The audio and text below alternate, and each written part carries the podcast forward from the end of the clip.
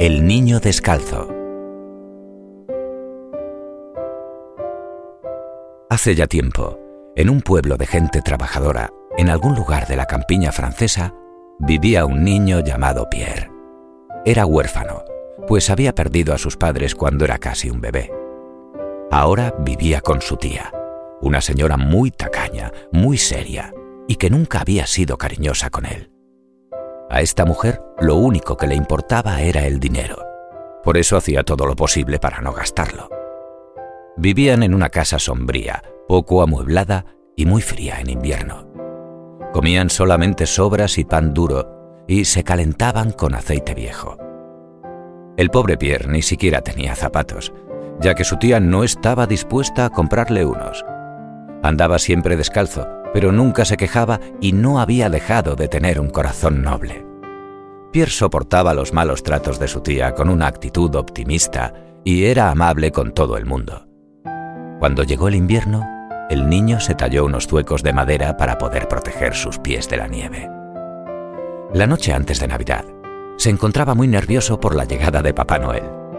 En cuanto regresara a casa con su tía de visitar a unos parientes, debía dejar sus zapatos junto a la ventana para que Papá Noel pudiera dejarle sus regalos. Cuando estaban por fin llegando a casa, Pierre vio a un niño en la calle, tiritando de frío, ya que tampoco tenía zapatos. Sintió tanta lástima por él que sin dudarlo se quitó uno de los suyos y se lo regaló. Ya has perdido uno de tus zuecos, le regañó su desagradable tía. Pues a ver cómo lo repones, porque no voy a dejar que gastes otro tronco de leña para hacerte uno nuevo. Y ahora, vete a la cama sin cenar. Muy triste, Pierre se fue a su habitación. Pero antes dejó el zueco que le quedaba en la ventana. A la mañana siguiente, cuando Pierre se despertó, los niños ya jugaban en la nieve con sus juguetes nuevos.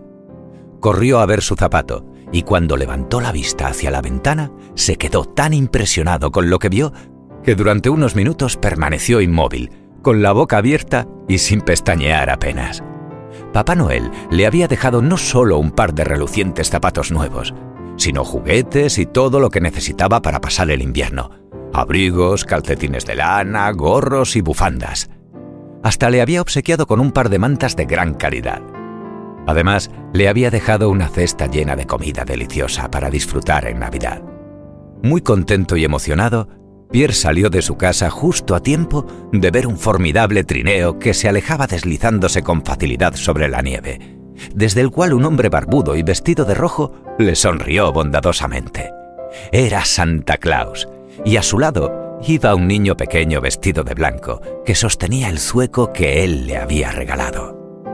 Pierre nunca se olvidó de ser generoso con los demás y de mantener una actitud positiva en todas las circunstancias de la vida. Colorín colorado, este cuento se ha acabado.